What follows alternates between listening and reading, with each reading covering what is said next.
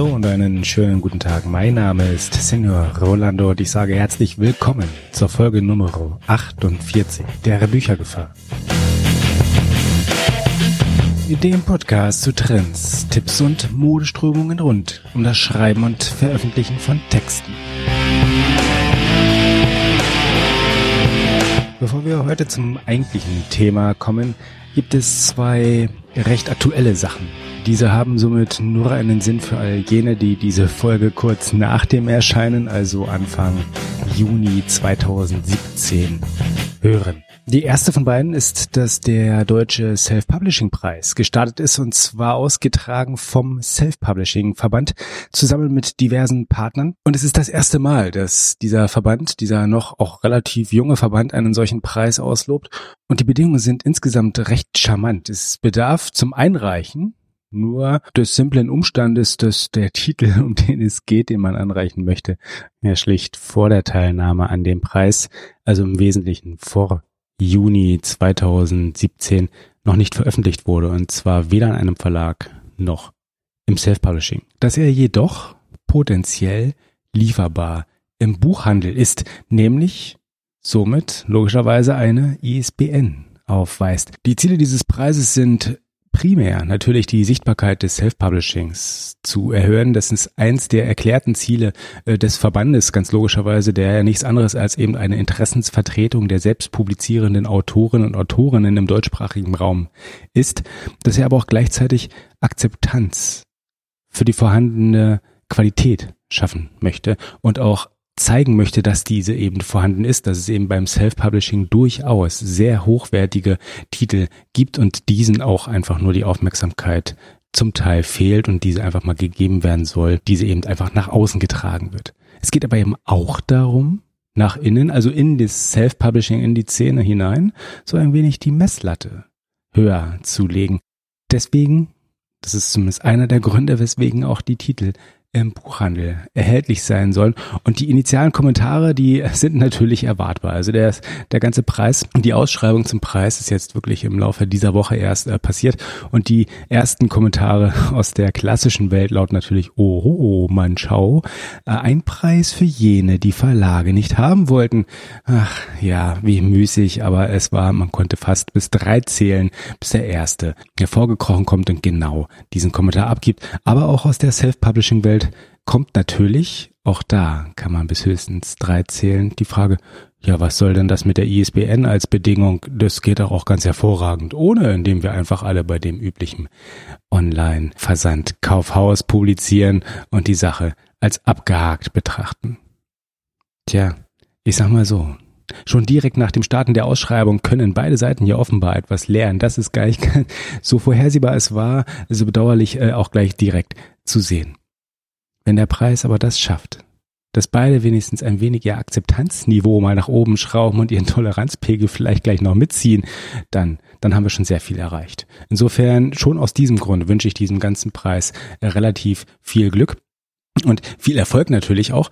Und der erste scheint sich auch durchaus schon abzuzeichnen, äh, vielleicht auch bedingt durch das relativ lukrative Preisgeld von, ich glaube, es sind 10.000 Euro, die ausgeschrieben sind für den Gewinner, äh, sind schon nach dem ersten Tag wohl irgendwie knappe 100 Titel eingereicht worden.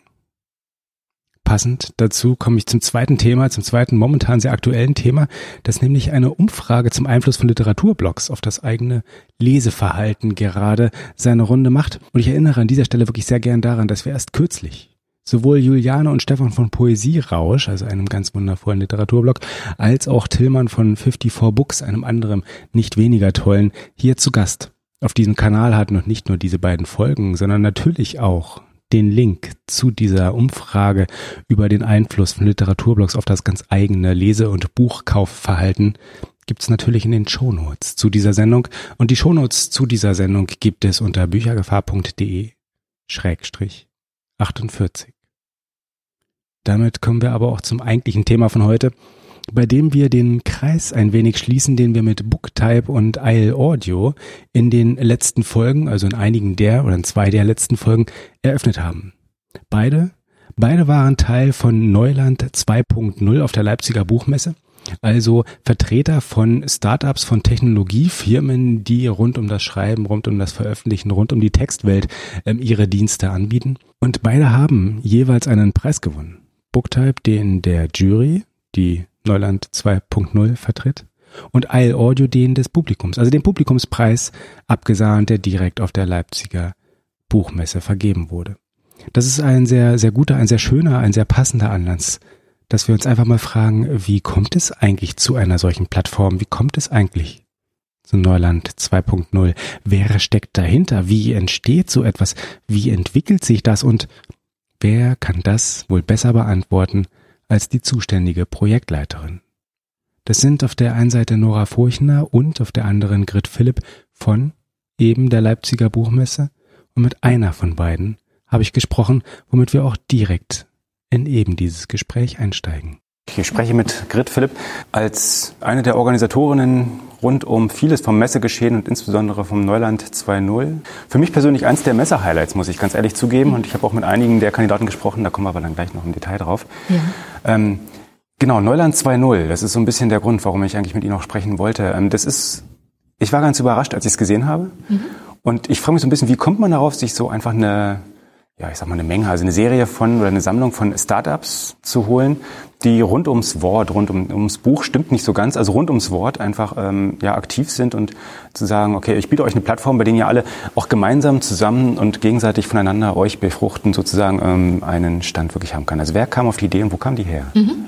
Also die, die Idee ist entstanden vor anderthalb, zwei Jahren. Wir haben gesehen, dass der Buch- und Medienmarkt in einem rasanten Umbruch, in einem rasanten Wandel sich befindet. Und wir als Messe möchten natürlich ähm, Trends, Marktentwicklung mit aufgreifen. Wir sehen, dass ähm, immer mehr Verlage auf technologiegetriebene Ideen und Geschäftsmodelle setzen. Und wir wollten mit einem bestimmten Messebereich, Neuland 2.0, zeigen, welche neuen Ideen, Geschäftsmodelle gibt es für die mhm. Literaturvermittlung und wo können wir Verlage und Autoren ähm, zusammenbringen und hatten in der Vergangenheit festgestellt, dass es Ideen gibt auf der Messe, aber ganz verstreut. Ja, genau. Im Neuland sollte es einen Anlaufpunkt geben, der bewusst auch vom Standbau sich abhebt von der übrigen Messe. Und dieser Punkt sollte Verlage, Autoren zusammenbringen und natürlich auch den interessierten Leser, Medienkonsument aufmerksam machen. Das hätte mich jetzt gerade zur nächsten Frage gebracht, wer so ein bisschen, wer die Zielgruppe, die Anvisierte eigentlich so ist. Also was, was wäre Ihnen am liebsten, wer am meisten davon profitieren könnte? Wir sind auf der Leipziger Buchmesse ja ein Fest für den Leser, sind aber auch sehr stark ähm, natürlich im Bereich B2B, so dass wir Verlage, Autoren zusammenbringen möchten, mhm. aber auch eine Plattform bieten für den Leser, für den ähm, ja, für den Menschen, der sich für Inhalte interessiert. Und wir möchten als Leipziger Buchmesse eine Messe für Entdeckung sein. Und genau das soll auch Neuland 2.0 abbilden. Ja, das hat es sehr schön geschafft. Das muss ich, das kann ich so, kann ich so bestätigen. Das freut uns. Wie haben Sie das geschafft? Also wie haben Sie die, die Beteiligten ausgewählt? Also haben Sie eine Ausschreibung gemacht und dann irgendwie einfach geguckt, wie die Resonanz ist? Haben Sie konkret selber jemanden angesprochen? Wie ist das abgelaufen? Ja, es, es gibt einen Ausschreibungsprozess. Wir ähm, informieren über die Möglichkeit, sich für das Neuland 2.0 zu bewerben. Wir haben zahlreiche Bewerbungen bekommen, aus denen dann eine Jury 15 Startups mhm. ausgewählt hat. Die Jury ähm, besteht aus drei Personen und die aus dem Buch- und Medienbereich kommt, Martin Kurzheiß, und äh, zwei Personen, ähm, mit denen wir sehr stark dann auch zusammengearbeitet haben. Und wir sind sehr froh, dass wir die Jury für uns gewinnen konnten. Ja, ja, das ist ja immer dieses, man kann ja auch sich nicht um alles selber kümmern. Und das gerade das Bewerten dessen, was wirklich auch sinnvoll ist und, und da an der Stelle wirklich passt, das ist auch nicht immer ganz trivial. Insofern mhm. verstehe ich das völlig. Wieso so Ihre Erfahrung? Wir sind jetzt hier heute am äh, Sonntag, am letzten Buchmessetag. Die größten, die meisten Teile auch von der ja, Neuland 2.0, von den Sessions sind gelaufen. Es gab zwei Preise, die vergeben wurden. Es gab den Jurypreis und es gab den Publikumspreis, die vorgestern und gestern richtig mhm. vergeben wurden. Ja. Auch sehr schön. Übrigens beide, beide Startups, die da gewonnen haben, haben wir zufällig auch äh, im Gespräch gehabt. Das fand ich sehr schön. Also das ist dann irgendwie, das hat äh, zufällig gut gepasst. Wie so Ihre Erfahrung, wenn Sie jetzt so Resümee, soweit man das Messer ist noch nicht ganz abgeschlossen, aber wenn Sie jetzt schon Resümee ziehen würden, wie ist so Ihr Resümee bezüglich dessen, wie das so aus Ihrem Empfinden heraus angenommen wurde? Also sind Ihre Erwartungen soweit eingetroffen oder ist es eher, dass Sie sagen, naja, da müssten wir vielleicht noch ein bisschen dran feilen? Also unbedingt. Wir hatten mit dem Neuland 2.0 im letzten Jahr gestartet, haben in diesem Jahr einige ähm, ja, Neuerungen vorgenommen, zum Beispiel die beiden Preise, die Sie angesprochen haben. Am Freitag wurde der Jurypreis vergeben. Die Jury hat sich äh, bestimmte Kriterien gesetzt, nachdem mhm. ausgewählt worden ist, hat also einen anderen Blick ähm, als das Publikum, wodurch auch ähm, die Preisträger unterschiedlich geworden sind. Ja. Sehr unterschiedlich geworden sind. Ähm, nach den Kriterien, wo die Jury entschieden hat, äh, waren zum Beispiel Innovationsgrad, Geschäftsmodell, ähm, der Bezug zum Buch- und Medienbereich, um das äh, in den Fokus zu stellen. Ähm, ganz klar, der Publikumsliebling hat den Leser sicherlich überzeugt. Und nach zwei Tagen, ähm, wo Neuland 2.0 stattfand, sind wir sehr zufrieden. Die Startups, äh, mit denen wir gesprochen haben auf der Messe, ähm, fahren mit einem sehr guten Gefühl wieder nach Hause und wir hoffen natürlich, dass nach dem Messeauftritt sich auch ähm, weiterführende Ideen, Projekte, Verbindungen, Geschäftsbeziehungen ergeben werden. Für uns ist es ähm, ja ein wunderbarer Bereich auf der Messe, mhm. der diesen neuen Trend ähm, ganz gut darstellt. Also wir sind sehr zufrieden. Das, das freut mich, das ist schön. Also es kam auch beim Publikum ganz gut an, also soweit ich mit den Personen gesprochen habe, die da mal rumgetrieben haben. Es war wirklich bereichernd, anreichernd und inspirierend. Insofern hat das, ist das aufgegangen. Wenn es jetzt im zweiten Jahr Neuland 2.0 gab und Sie sprechen schon darauf an, dass es ja dann potenziell auch in Zukunft weitergehen könnte, was sind denn die Pläne mit dem Neuland? Geht es weiter? Wird es Neuland 3.0 geben oder bleibt es bei der Bezeichnung, aber nur in Folgejahren? Also gibt es Fortsetzung? Wir werden nach der Messe ähm, alle Erfahrungen, alle Eindrücke auswerten. Mhm. Und es ist jetzt ähm, noch zu früh, ähm, da zu sagen, okay. was werden wir für das nächste Jahr ändern. Ähm, es sind viele Eindrücke, ähm, die natürlich, die wir gewonnen haben und gehen nach der Messe in die, in die Auswertung. Und es zeigt sich, dass dieses Format angenommen wird. Und ähm, ja, Neuland 2.0 ist der Name für das mhm. Projekt. Mhm.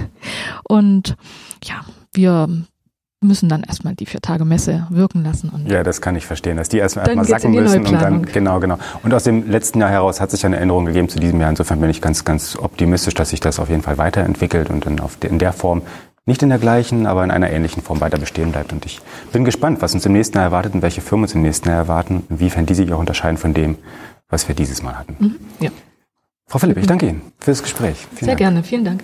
Und sehr schön war dieser Blick hinter die Kulissen der Messeorganisation. Wie am Anfang bereits erwähnt, die Shownotes mit Links zu Neuland 2.0, der Jury und den Folgen mit beiden Preisgewinnern gibt es wie gewohnt natürlich unter büchergefahr.de Schrägstrich 48. Damit freue ich mich auch schon auf das nächste Mal und dann, dann erschafft unser Gast ein, ein vollkommen neues Wort, das sich trotzdem bereits anfühlt, als wäre es schon ein alter Hase. Wer uns übrigens bei der Produktion solcher Folgen unterstützen möchte, der kann das sehr gern bei SteadyHQ machen.